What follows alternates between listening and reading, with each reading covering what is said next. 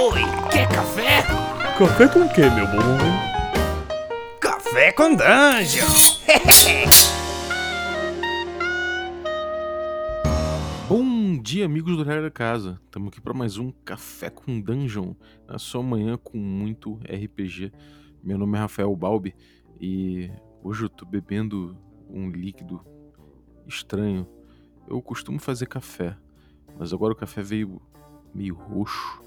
Vamos falar de Cutulo. A gente vai fazer um review sincerão de Cutulo aqui. E para isso eu tô com a Aline Terumi, que é lá do podcast, moderadora da comunidade e tudo mais, tá sempre aí.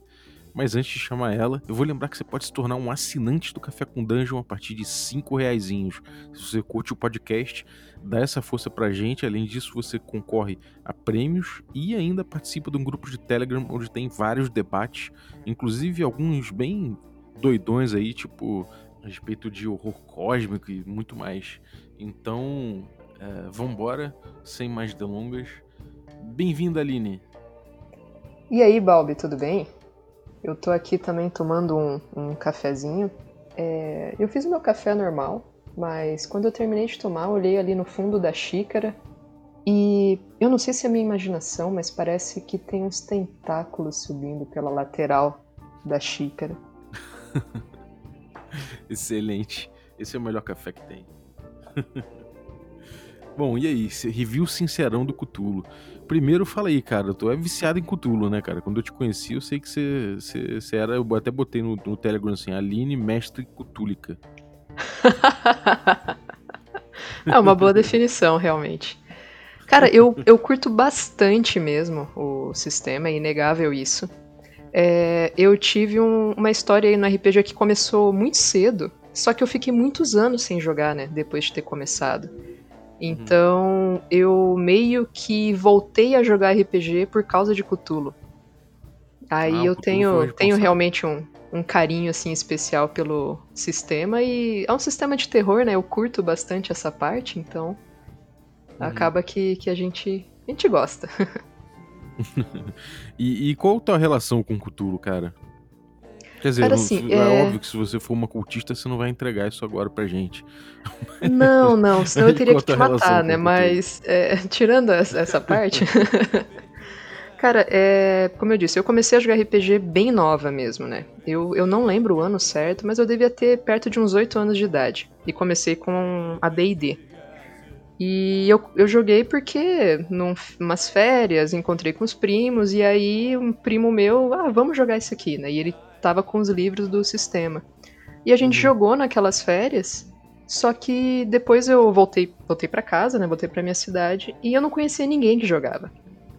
Aí depois de um tempo eu conheci algumas pessoas, aí joguei, joguei mais AD&D, joguei vampiro, lobisomem, né? Tudo isso que tinha naquela nossa época.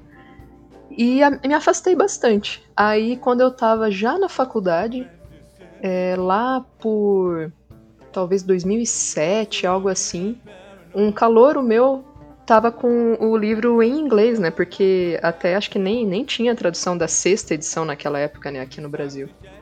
E uhum. aí ele, ah, vamos jogar isso aqui, porque é um negócio de, de terror e tal. E eu fiquei, nossa, RPG, faz, faz muitos anos, né? E, cara, eu joguei aquilo lá, e aí isso me despertou de, de volta pro RPG, depois de vários anos que eu tava bem distante mesmo.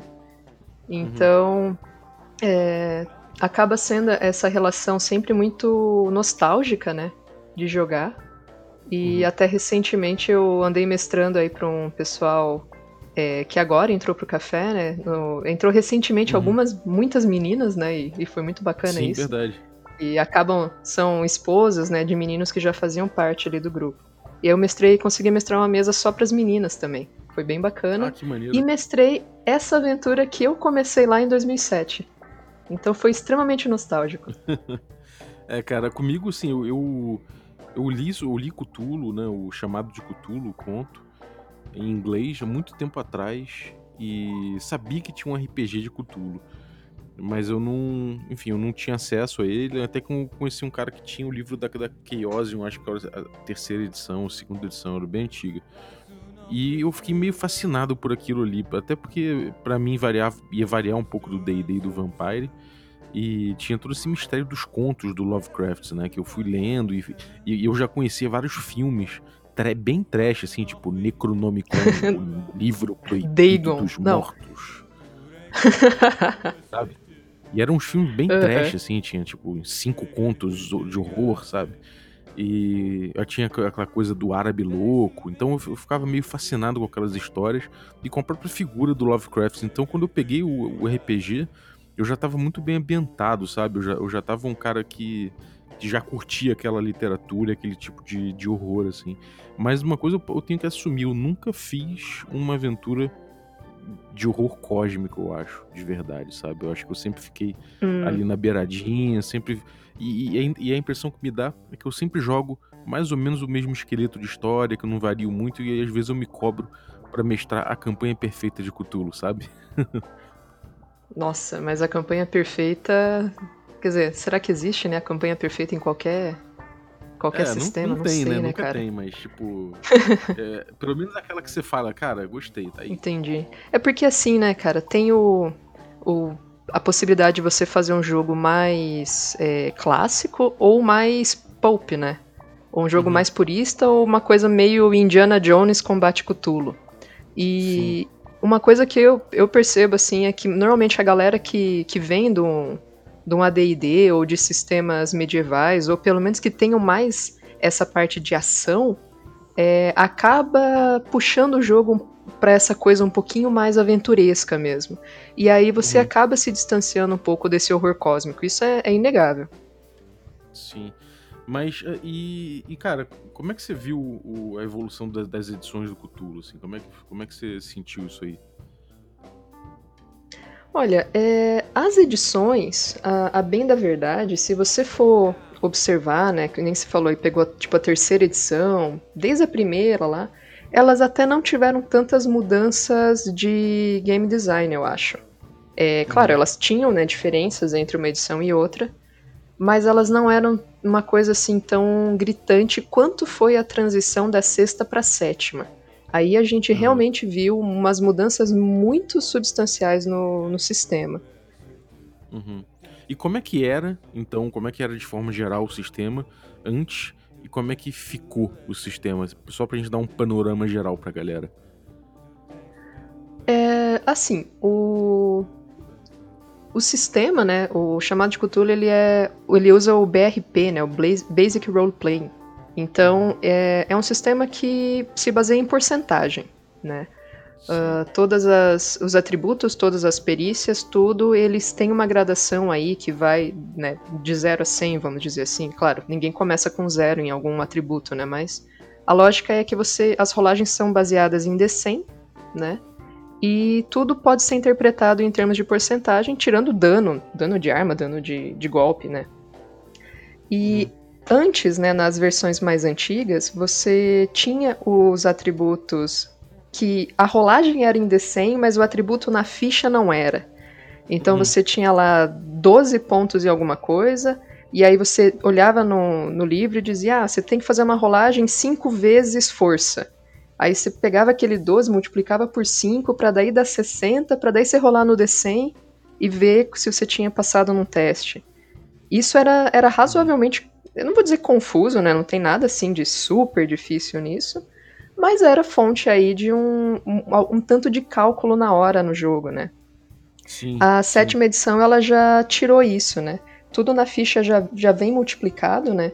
Então, mesmo as, as rolagens dos atributos base, né? Você rola 3d6, saiu 14, você já vai multiplicar isso por 5 e anotar na sua ficha 70. Então você sabe que você tem 70% naquela, naquele atributo ali.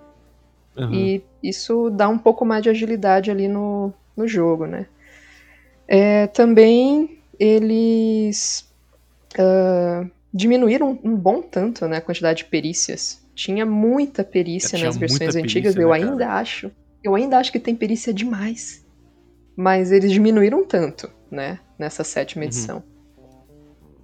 Ah, e incluíram aí alguns flavorzinhos, né? Rolagem de é, gastar sorte pra fazer uns fail forwards, né? É, soluções pra problemas que não existem, aquela coisa toda, mas tem aí al- algumas coisinhas que foram incluídas nessa sétima edição. Aham. É, é esse negócio do, do, das porcentagens, né? Você tinha esses cálculos a fazer, depois que a ficha ficava pronta, beleza, mas a, a minha impressão era que eu nunca tinha é, porcentagem suficiente para as coisas, sabe? Eu, eu sempre fui um cara que, que nunca gostou muito de especializar. Eu sempre achei que meu personagem ficava mais crível se eu espalhasse os pontos né, na ficha. E uhum. eu sempre sentia tinha a sensação de que eu era, eu, eu, era ruim em tudo, né? E de que eu ia falhar em tudo. Como é que é esse, esse esquema, essa dinâmica da rolagem e do, e do teste no, no Cthulhu? É, é, o Cthulhu é um jogo moderno, né? Não, a gente é, é um sistema que se baseia em rolagens mesmo de perícias para você resolver a, as tretas, né? E aí é uma das, das críticas aí, a gente meio nem falou muito dos pontos positivos, já, já tô entrando um pouquinho nos negativos, mas a grande quantidade de perícias, ela realmente te leva a distribuir demais os pontos, e aí você sempre fica aquele cara medíocre em muita coisa. Você vira um pato, né? Você não voa, não nada, não anda direito, você faz um pouquinho de cada coisa, mas não faz nada direito. É, esse é um, é, um, é um grande problema que tem aí. E o que, que acontece, né? Normalmente, é, você depois que você pega um pouquinho a manha ali do jogo, você já olha e fala, bom, essas 15 perícias aqui são inúteis e nunca são usadas em jogo nenhum. Então você já exclui uhum. aquelas, vai direto existe nas que Cara, existe, né? Vamos, vamos combinar. Quem que, quem que usa, sei lá, natação numa aventura de Cthulhu, uma aventura purista mesmo? Você vai sair nadando e fugir do Cthulhu? E tem perícias que elas são mais ou menos repetidas, né? E aí é um problema, você pega as aventuras é, prontas né, do sistema, aí tem ali uma situação que fala: ah, você pode pedir uma rolagem de reparo elétrico, reparo mecânico ou operar maquinário pesado. Então por que, que tem as três, né? Você pode condensar então numa única perícia de lidar com máquinas. E pronto, né? Você é, tentar é, lidar com mais situações usando as mesmas perícias. E antigamente tinha mais ainda, né? Então, é, já, já deu uma melhorada, mas esse eu acho que é um grande problema do sistema porque você acaba desenvolvendo personagens que são muito ruins em muita coisa. E essa coisa de. O Cthulhu é basicamente um jogo de investigação, né? Você vai atrás de pistas, vai conhecendo é, coisas que te levam a descobertas cada vez mais estranhas, até que você se depara com o sobrenatural e aí fudeu. Né? Mais ou menos isso, a narrativa do Cthulhu. É, como é que funciona a investigação no Cthulhu de forma geral hoje em dia? Como é que, como é que você acha que ficou depois de, das mexidas que eles deram? É, isso, isso ficou, esse, esse, pilar, né, um pilar central de, de, exploração ficou bom? Como é que você acha que essa dinâmica terminou aí no, no nessa versão nova? Então, assim, bom, para quem não, não conhece absolutamente nada do sistema, né? Então, o, ele se baseia nas narrativas Lovecraft, um pouquinho diferente dos contos, porque normalmente lá são é, personagens solitários que se deparam né, com essas coisas que tiram a sua sanidade. Mas a ideia uhum. é que os jogadores têm personagens que não têm nenhum conhecimento inicial desse, desse horror cósmico. Eles podem até ter algum conhecimento de ocultismo, de religião, alguma coisa assim, mas eles não sabem dessa camada né, do, do horror cósmico que permeia o nosso mundo. E aí eles se deparam com alguma treta, né? Como todo bom RPG, tem uma treta inicial. E uhum. conforme se vai investigando, essa coisa vai ganhando essas características né, mais sobrenaturais, que envolvem algum culto, algum deus, alguma coisa assim, até que, se for uma aventura mais purista, né, você se depara com aquilo que você não tem condição de enfrentar, provavelmente, ou se uhum. ela for um pouquinho mais aventuresca, você até né, tem condições de impedir alguma é, domínio do mundo por, sei lá, Nyarlathotep, mas é, a ideia é do jogo é basicamente essa investigação. Então, como que você vai encontrando essas situações, se deparando com o sobrenatural, perdendo sanidade, que aí é uma das coisas que é muito interessante do sistema, né? Porque você, você tem que cuidar dos seus pontos de vida, mas também dos seus pontos de sanidade. Você não fica louco durante a investigação. Uhum. E, e, explorando isso, né? Até você meio que ter uma resposta do que, que é essa, essa treta aí que tá acontecendo. Sim. É, e quando você acaba encontrando a verdade sobre o problema que você está investigando, que aí fica mais difícil ainda de você não enlouquecer, né? É, porque você é, tem aí situações que você vai perdendo sanidade no decorrer do jogo, né? E né, você faz testes de sanidade, muitas vezes, mesmo passando no teste, você perde menos pontos, mas pode perder um pouquinho, né? E dependendo da quantidade de pontos que você perde, o, você pode perder o controle do seu personagem por um tempo, né? Seria tipo um, um Charm Person, né? Você perde o controle por um tempinho, depois você recupera. Então uhum. você fica. Tem ali um, um, uma reação é, espontânea, você pode ter um, um surto psicótico, você pode adquirir uma fobia né, diante dessas situações.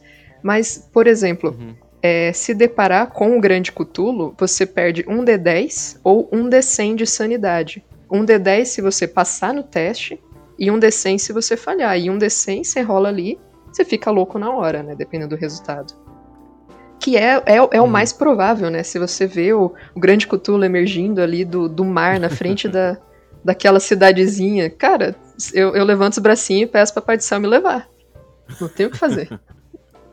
é, cara, e assim, uma, uma, uma coisa que eu sempre também experimentei no Cthulhu é que ele tem essa coisa do, do, das jogadas de sanidade, né? Sempre que você tem alguma coisa que, que te perturbe, mesmo que, mesmo que exista uma escalada, né? Você eventualmente se depara com coisas que te perturbam e aquilo ali vai é, degradando a tua sanidade na ficha, né? Existe um sistema para isso, como uhum. você falou, inclusive.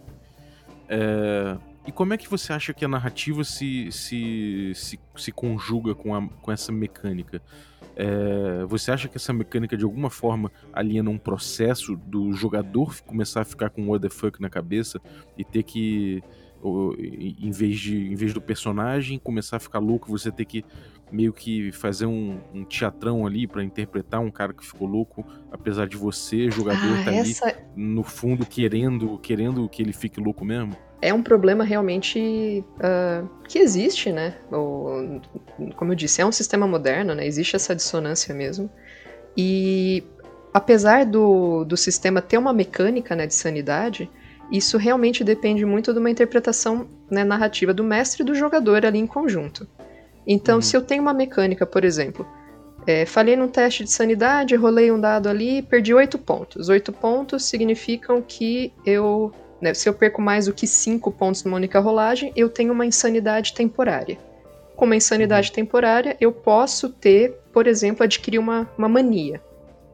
Aí tem lá várias, várias formas de você resolver isso. Você pode tanto combinar uma mania ali que fica interessante, pode rolar numa tabela aleatória, enfim. Aí você decide que então a mania do cara é, por exemplo, fazer anotações constantes sobre tudo que está acontecendo. E a, a mecânica né, do sistema ela termina até aí, né? Ela não tem como mecanicamente forçar o jogador a interpretar isso com o seu personagem. Uhum. Aí você começa a ter realmente esse problema. Você pode ter um o jogador que é, esquece de interpretar ou decide que não vai interpretar isso porque pode ser uma mania que, que causa dificuldades para investigação, mas como uhum. que você vai forçar? Eu já tive jogadores que perguntaram, ah, mas é, mecanicamente como é que resolve isso? Não tem, é, é uma questão narrativa. E aí, muito uhum. rapidamente, uhum. essa, essas características elas são esquecidas. Esquecidas tanto pelo mestre, que não vai ficar lá o tempo todo cobrando, ah, mas você, você não está anotando, você não está fazendo isso, você não está interpretando de acordo com essa mania que você adquiriu. E para o jogador também. Uhum. Então, é, eu, eu acho assim, ela, ela tem até uma mecânica interessante, né, nesse aspecto. Ela é um pouquinho travada, né, porque na hora que você começa a fazer teste de sanidade, são muitas consultas, muitos... Quanto pontos pontos perdeu? É uma sanidade duradoura, temporária? Qual que é o, a consequência disso? Quanto tempo dura? É um monte de rolagem para você determinar o que acontece. Mas depois que aquilo passa, eu acho que ela, ela tem uma certa dificuldade de continuar sendo interpretada de forma significativa no jogo. Isso é um, uhum. um defeito, talvez um defeito meu quando eu mestrei, ou meu quando eu joguei, ou dos meus jogadores, não sei. Mas eu, eu nunca vi isso é, ser tão, tão bem trabalhado em mesa, sabe? Uhum. E como é que você acha? Você, você obviamente já que você falou isso, você refletiu sobre isso em algum momento, né? Pra, até para julgar o próprio, a própria mestragem, né? É, como é que você acha que seria um caminho para contornar isso num jogo que respira essa questão da sanidade, né? Pois é, eu, eu já tentei refletir bastante sobre isso. Eu tentei pegar outros sistemas que também trabalham com isso, né? Então, tem o tem Rastro de Cthulhu, que não, eu acho que não, não melhorou muito esse aspecto, né? Uhum. É, tem outros sistemas de terror também que eu tentei dar uma olhada. E me parece eu, eu, eu, particularmente não consegui chegar a nenhuma grande conclusão. Eu não sei até que ponto o problema disso não está justamente na dissonância que existe entre personagem e jogador, sabe? E aí uhum. é uma uhum. coisa que ela, ela não tem tanta solução.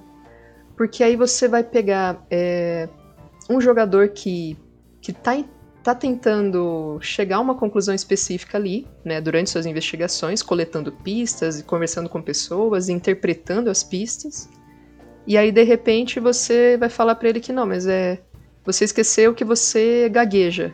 Então, você tem que gaguejar nas suas interações. E o cara tá trocando uma uhum. ideia, não, rebobina tudo porque você tem que gaguejar, porque você adquiriu esse, esse problema, de, de, esse traço de personalidade por causa daquela rolagem que aconteceu há 10 sessões atrás. Ele lembra que você tem aquele problema? É, cara, lembra lá que. E aí, e aí, assim, o que que esse problema é, acrescenta à narrativa ao jogo, né? Uhum. Quando eu acho que ele é significativo, então, é, por exemplo, você tá uh, fazendo algum, alguma investigação e o cara adquire uma fobia é, a cobras, né? Por exemplo. E aí isso imprime alguma consequência narrativa, porque justamente se está investigando um culto que tem uma serpente como símbolo e alguma coisa assim, me parece que funciona muito melhor, né? Então, inclusive uhum. uma sugestão no livro que é rolar nessa tabela de manias e fobias aleatórias, por exemplo, é algo que eu acho que apesar da aleatoriedade, eu adoro a aleatoriedade, ela não é tão interessante. Que eu acho que ela cria uhum. situações muito sem sentido. É, faz, é verdade, faz sentido, cara. Seria melhor, então, de repente, você deixar que a narrativa traga qual o problema que vai, que vai se desenrolar ali, né? Exato, você talvez analisasse o contexto em que uh, aconteceu aquela perda de sanidade, é, qual é uma consequência posterior. Então, assim, é, por mais que seja talvez empurrar o problema para frente, mas você pensar, bom, legal, eu vou anotar aqui na sua ficha que você teve essa perda de sanidade e aí vai ter alguma consequência que vai ser construída no decorrer do jogo. E aí, com, uhum. quando acontece alguma situação em que você pensa, pô, isso aqui é interessante, aí você aciona aquela, aquela perda de sanidade lá atrás que teria alguma consequência. Talvez fosse uma forma de, de trabalhar com isso, né? Uhum. Ou então, é. né, uh, eles falam às vezes de você é, repensar uma relação familiar que você tenha. Então, por exemplo, você, ao invés de ser uma situação como essa, de você adquirir uma mania totalmente irrelevante para o jogo, você passar a acreditar que a sua irmã é, passou a fazer parte daquele culto. E isso uhum. começar a impulsionar a narrativa ali no jogo. Mas por quê? Porque naquele momento tinha uma mulher que parecia muito com a sua irmã. Não ser uma coisa forçada, ah, legal, você viu um Deep One, e agora você acha que sua irmã está sendo perseguida. Né? Não, eu, não constrói a narrativa conjuntamente ali na mesa. E, e, cara, assim, agora saindo um pouco desses problemas, assim, eu acho que a gente, enfim, deu uma pincelada boa a respeito disso. E a gente acabou abordando primeiro os problemas, mas o que, que ele traz de, de solução interessante? Onde é que é legal o, o Cthulhu e onde é que você acha que ele funciona melhor? Ah, é, como a gente comentou ali no comecinho, né, que você falou, ah, você já conhecia os contos do Lovecraft, gostava. Então, para quem curte um universo de terror, eu acho que ele é um, é um sistema muito bom para isso. Você consegue emular muito bem é um conto de terror nesse estilo, né? Uhum. E para quem já conhece um pouquinho aí desse universo, ele fica mais interessante ainda, eu acho. Porque você consegue realmente colocar essas criaturas ali é, trabalhando no nosso mundo de uma forma que é, dá para você ir alimentando pouco a pouco essa coisa meio sobrenatural, essa coisa quase nihilista, né, de nossa existência não, não serve para nada, existem forças muito maiores que as nossas. Eu acho ele bacana também porque você tem personagens que são completamente humanos, então tem uma alta mortalidade, né? O, o jogador ele olha assim, pensa várias vezes antes de fazer alguma coisa, porque É, ah, mas eu posso morrer com um tiro. Sim, na vida real você pode morrer com um tiro, né? Então, é, o, o, o, dano é muito letal, né? Com um, um, soco bem dado na cara, você, o cara cai nocauteado no chão. Coisas Sim. que é, em alguns sistemas um pouco mais épicos isso não acontece, né? E acho que para quem gosta muito de investigação, não gosta quer fugir um pouquinho assim do combate, você quer uma coisa que valoriza mais exploração, mais interação social, ele é um jogo que se presta muito bem para isso, né? Então, é, ele trabalha essa parte muito bem. Eu vejo muita, muitas pessoas que falam assim: ah, eu já joguei RPG, mas eu não gosto. Joguei, mas jogou uhum. o quê? Ah, joguei muito tempo atrás, joguei, sei lá, Vampiro e não gostei. Aí você uhum. propõe um jogo como esse, que eu acho que a ficha dele é muito fácil de entender, né? Essa questão do, das perícias serem em porcentagem, você fala, ó, você rola um dado, você tem que tirar igual ou menor. É, rola um D100. Uhum. Pensa que você tem 50%, 70%, 80%, 20%. É muito fácil de, de entender, né? Então, eu acho que ele é um jogo bom para introduzir novas pessoas no hobby. E eu adoro fazer handouts. Eu adoro essa história de fazer notícia de jornal, foto envelhecida. Eu acho isso, isso o máximo. Muito, o né, sistema é muito bom para isso, cara. Tem ele, ele, eu acho que é um, é um dos sistemas que mais valorizam você fazer coisas como essa, né? Você pega as aventuras que vem do sistema e conforme você vai lendo o mesmo livro, ele, ele parece que te incentiva a fazer isso, você tentar jogar esse ar da década de 20 e uma coisa meio antiga, né? Todo meio noir. É muito, muito bacana. Para quem gosta disso, ele é, ele é muito bom. Eu ainda não entendi, sabe, exatamente o que que leva, né? É, você, você a em Cthulhu, os mestres de Cthulhu que você, que você vai ver, normalmente são os caras que mais usam prop, que mais se dedicam a isso. Teve o, o Luciano Guel, que parece que teve um, uma aventura, um, um live, uma live que ele estava fazendo disso. Ou era uma aventura normal mesmo, que ele passou no, na mesa o, um, o prop pra galera que era um isqueiro, e depois de muito tempo a galera descobriu que dentro do isqueiro tinha, uma, tinha, tinha um, um papelzinho enrolado que tinha uma pista, sabe? E eles descobriram uhum. manejando o isqueiro depois de muito tempo. Então parece que, parece que essa dedicação com o próprio é uma coisa que o Cthulhu acaba trazendo. Por que, que você acha que acontece isso, cara? Eu acho que por ser um jogo investigativo, e aí ele, ele tem. É um problema, né? Porque você vai ter um personagem que ele é bem diferente de você.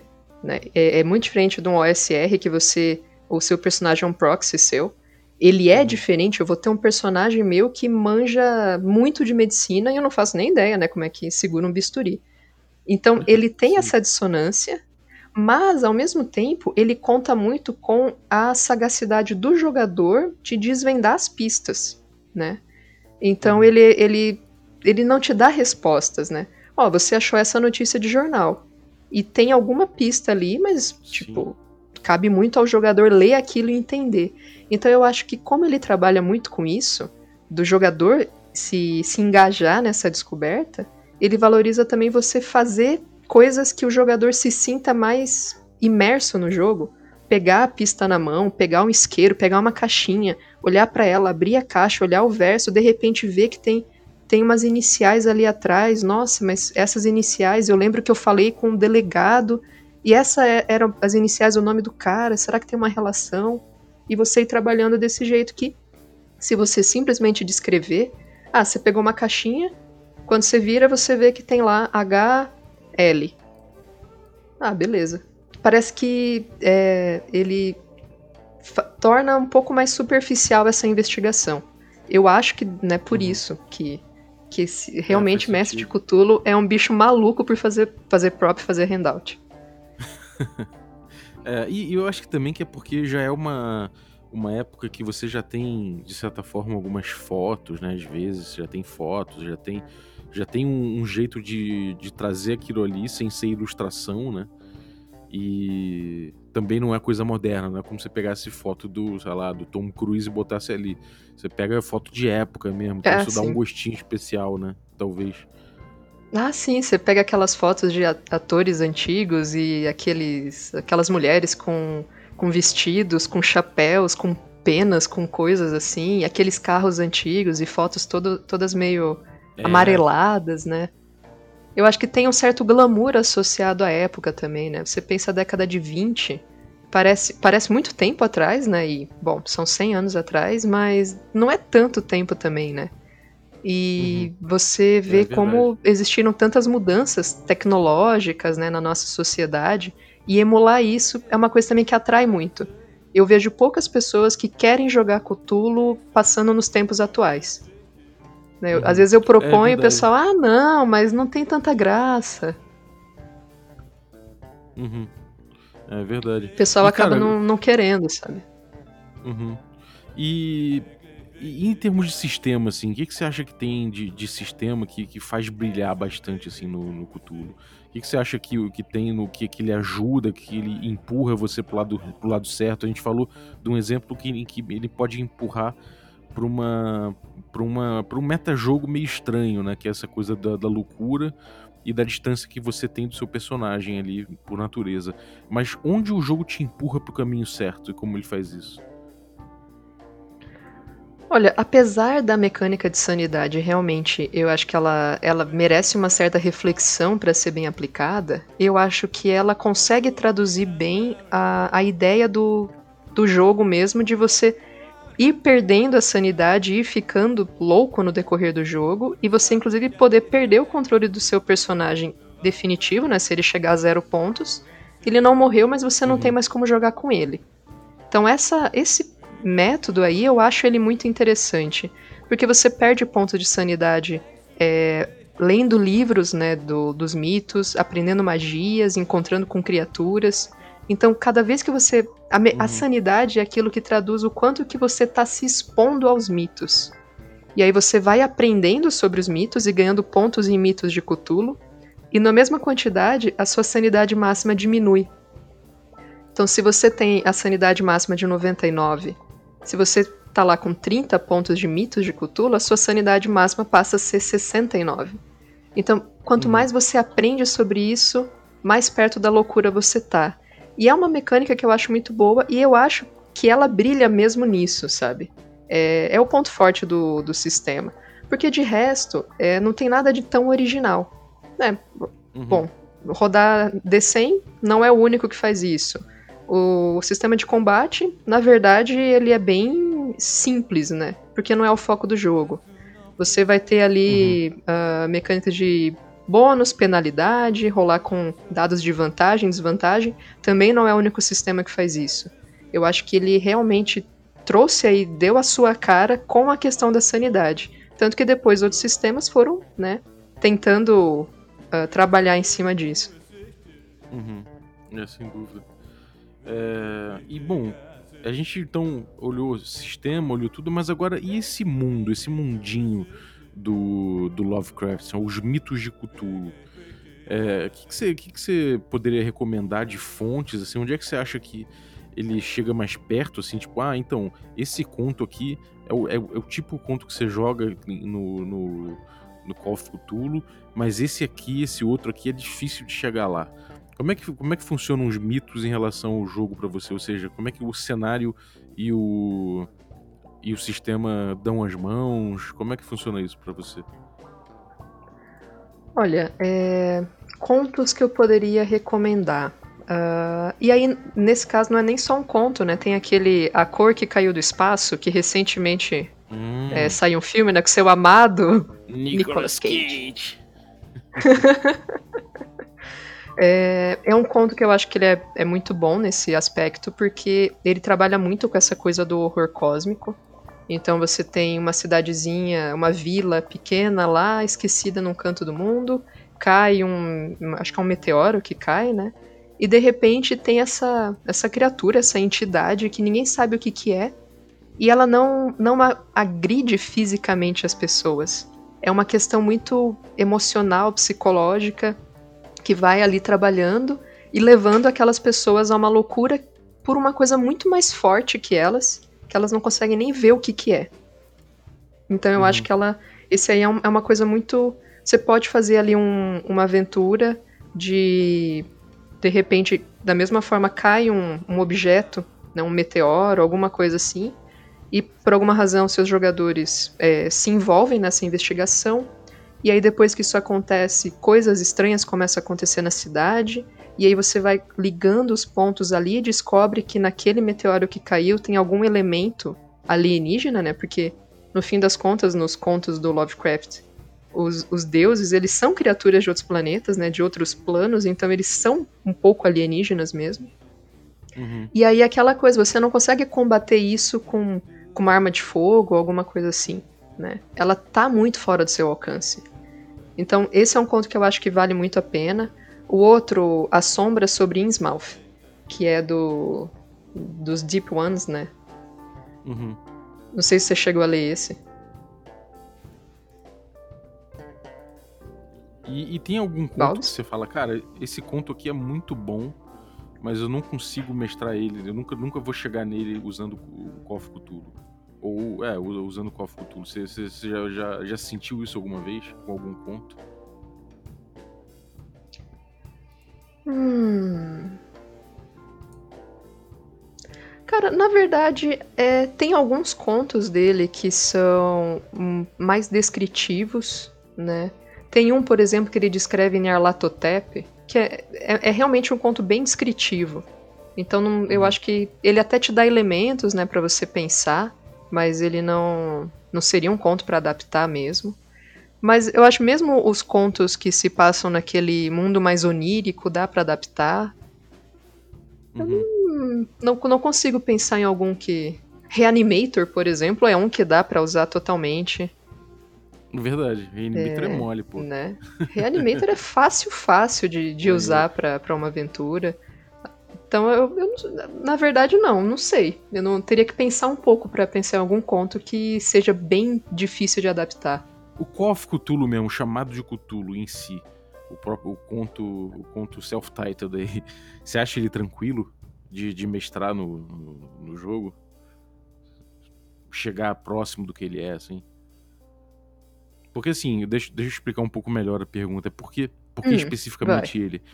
Porque ele tem uma coisa que. Eu não sei se é só da, da minha cabeça, mas parece que ao tempo todo você. Uh, você o, o, personagem, o protagonista, tá sempre. É, como se fosse ele fazendo parte da ordem, da sociedade, do, da civilização, e tem alguma coisa primitiva, caótica, uma força, uma força incontrolável que é representado por Cthulhu, que está sempre em tensão. E isso é muito bem feito nesse conto, né? É, o jeito que é colocado, o jeito que, que, que, esse, que essa noção de primórdio e de caos inicial aparece, me deixa muito. É, é, eu acho que é difícil até trabalhar isso de uma forma inteligente no jogo, sem, sem queimar largada em, momento, em algum momento, sabe? Sem, sem passar do ponto, sabe? Eu acho que ele é bem cozinhadinho, assim, no fogo baixo. Sabe uhum. como é que é? Eu acho que isso, assim, eu pelo menos assim, tenho, é, eu tenho um pouco de dificuldade com isso. Assim, é, faz sentido isso, porque uma das dificuldades que eu acho em mestrar é, não só Cthulhu, né, mas qualquer sistema de terror, é justamente essa dosagem para ele ser um pouco sombrio, ele ser um pouco assustador, mas ele também não virar uma galhofada, sabe? Uhum. Então, é uma coisa que realmente ela é um pouco complicada. Agora, assim, em termos de é, quão difícil pode ser mestrar algo assim, eu acho que é um pouco de pensar qual que é o objetivo é, da aventura mesmo que você está mestrando, né? Porque, claro, uhum. não tem muito como você mudar a lógica de que se Cthulhu despertar, não tem o que fazer, né? Não, não, não tem aventureiro que possa fazer alguma coisa. Então, pensando numa história análoga ao conto, que você tem um, eles desco descobrem lá um, se eu, se eu, não me engano, né, um, um, uma estátua de tipo de argila no formato ali, e aí com isso se descobre que existe um culto, né, que uhum. é, quer trazer de volta, né, despertar Cthulhu. Meio que essa é a moral do, do conto todo.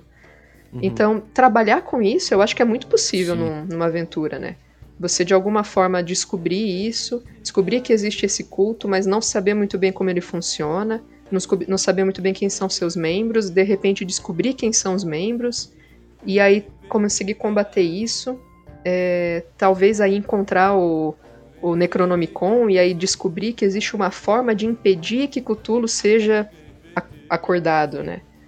Uhum. É, mas se chegar num ponto em que ele, ele vai despertar, eu acho que realmente não.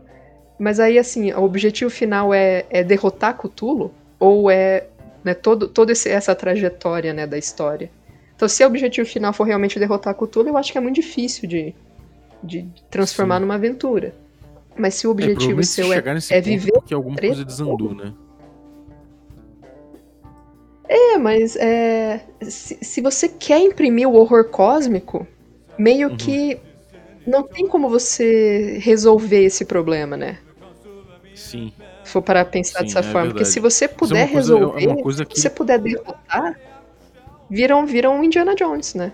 Viram uhum. uma aventura pulp. É, isso é um problema que eu vou guardar, inclusive, para um podcast que a gente já, já já vai gravar, né? A gente vai, vai tocar nesse assunto de horror cósmico. Mas é realmente eu acho que é uma, é uma questão difícil mesmo, porque o horror, o horror cósmico não é fácil, né? é uma coisa difícil. Agora, uma outra pergunta. Aquelas descrições bem loucas que o Lovecraft faz, parece que tomou um ácido maluco, correu uma maratona ao mesmo tempo, sabe? E, e, você fala, caraca, meu irmão, sei lá, essa parada de, de sei lá, um local que o cara se vê, não tem, tem formas geométricas não euclidianas e tem. É, sei lá, tem. se transporta para outras realidades praticamente. Isso é uma coisa muito difícil de você, em primeiro lugar, botar na mesa, né? De você alcançar uma, uma descrição tão louca assim. Eu não sei, eu, eu talvez eu que, que seja careta mas eu acho difícil chegar num, nessa, nessas descrições loucas assim, sem que você dê um what the fuck na cabeça do jogador, uma tela azul, e ele fique paralisado olhando pra tua cara, sabe? Uhum. Às vezes que eu me empolguei fazendo umas descrições dessas, os jogadores ficaram olhando pra minha cara com a sobrancelha franzida assim, e eu, e, e eu falei, e aí, gente? Sabe, tipo, cri, cri, cri, cri, tipo, como fazer uma descrição dessa bem, sem dar uma tela azul na galera? pelo menos um pouquinho, não, não é parte do, do objetivo? É verdade. Será? Ou não? Não é, porque assim, eu, eu, eu, acho que dar tela azul é quase um objetivo quando você está descrevendo uma coisa que é indescritível, né? É, tem, tipo, uhum. se você se você fosse encontrar, né, o, uma criatura dessas, por exemplo, a, a cor que caiu do espaço, o que que ela é? É uma cor. Mas que cor que é? É uma cor que você não tem como descrever. Por quê? Porque ela tá fora da nossa faixa de, de é, captação das cores. Mas como é que você descreve isso, né? E a, eu acho que parte disso, realmente, a ideia é dar um pouquinho de tela azul. E uhum. eu acho que, na verdade, se você conseguiu fazer isso, é um mérito. Claro que, né, uhum. o, uma coisa que o Lovecraft faz muito, ele fala que é indescritível e depois ele descreve né? e aí ele fica 10 páginas descrevendo o negócio. Então, assim, eu acho que inicialmente dar uma tela azul é legal, porque você dá essa sensação de, mano, o que, que é isso? E passado um tempo você vai tentando é, racionalizar para os seus jogadores o que, que pode ser aquilo. E aí você, de certa forma, emula justamente esse sentimento que você tem, né? Durante, o, durante a leitura, durante o, o livro mesmo. Uhum. Eu não acho que seja uma coisa tão ruim assim. É, é o, da, da eu só acho ruim quando, quando, realmente a galera não, não consegue fazer a aventura andar, entendeu? Quando você vê que a aventura ah, travou, parou, e a galera fica, tipo, com um grande, uma grande interrogação na cara e a aventura para ali, né? Então, dá vontade, uhum. de vezes, de chegar e falar, então, então encerramos aqui, né? Tipo, acabou. é, exatamente. É, cara, eu, eu não sei, assim, eu acho Acho que assim, tem que dar, tem que pincelar um pouco dessas coisas indescritíveis, mas tentar trazer para alguma coisa que, que seja seja lógica, né? Então, você pode uh, descrever alguma coisa como é, sei lá, essa coisa ela tem o cheiro da tristeza que você sentia quando criança. Você fica, que? né? Tipo, uma, é uma descrição bizonha. Sim. Mas, ao mesmo tempo, você diz que as pernas daquilo, elas têm uma consistência, né, é, parece um, como se fosse coberto por uma casca de árvore. Então você vê que ela tem uma característica ali meio ressecada, como se a qualquer momento um naco daquilo fosse cair, e é um, um, parece um tronco extremamente grosso. E você vê aquilo caminhando lentamente na sua direção. Então eu acho que se você misturar a descrição bizarra com uma que dê um pouco mais de características racionais, funciona. Se, se você ficar realmente só na viagem de ácido, não vai para frente. é, é, eu sinto um pouco isso mesmo. Mas maneiro, cara. Eu acho que a gente deu uma pincelada boa aí. Tem, tem mais coisas que você gostaria de falar sobre Cthulhu? Fazer uma análise mais, mais aprofundada a respeito? Cara, tem até tem, né? Eu acho que é um sistema que dá pra gente perder muito tempo discutindo, mas talvez a gente precise de mais episódios. É verdade. É, a gente precisa de mais episódios para discutir isso aí. O que, que você acha? Sim, precisamos, cara. Precisamos. Cthulhu, além de um tema rico, é um tema que a galera gosta muito. Então acho que precisamos de Cthulhu aqui. é, então, quem sabe teremos aí mais Cthulhu para todo mundo. É isso aí, a gente faz uma legião de cultistas e a gente invoca Cthulhu. Bom, maravilha. Obrigado, então. Cara, tem algum recadinho que você queira dar pra galera? Um, acho que meus recadinhos de sempre, Minas, vamos jogar. É, entraram mais algumas meninas agora, nosso grupo tá ficando legal. É, lavem as mãos, não saiam de casa se não precisarem. E tentem apoiar aí o, o café, né? Tem várias iniciativas muito bacanas saindo. É, a comunidade está crescendo, tem para todos os gostos. Então, vamos lá. Verdade. Então é isso aí, eu vou fazer um coro com a Aline, vou, vou agradecer todo mundo que apoia aí os nossos café com café expresso, nossos café com creme e também os nossos assinantes Café Gourmet.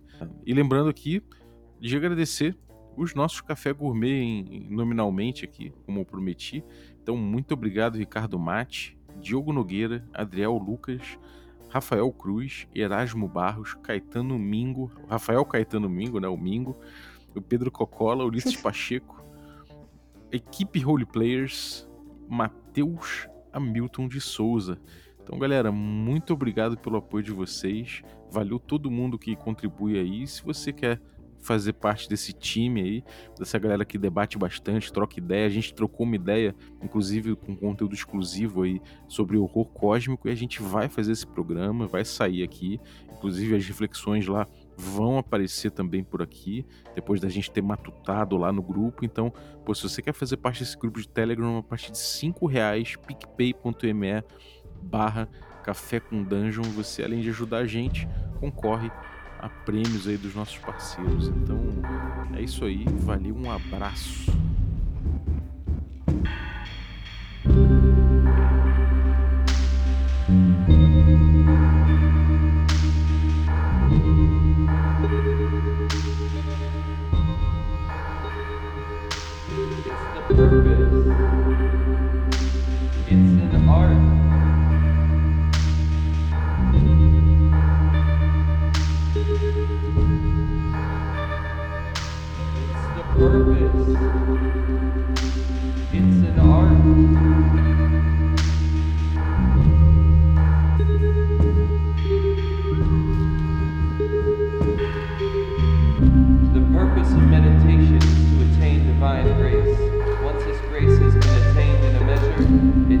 over our experience and lives our life. Perform those things which are given us to do. Make the crooked places straight. We no longer live by bread alone, by the inner grace. It's the purpose.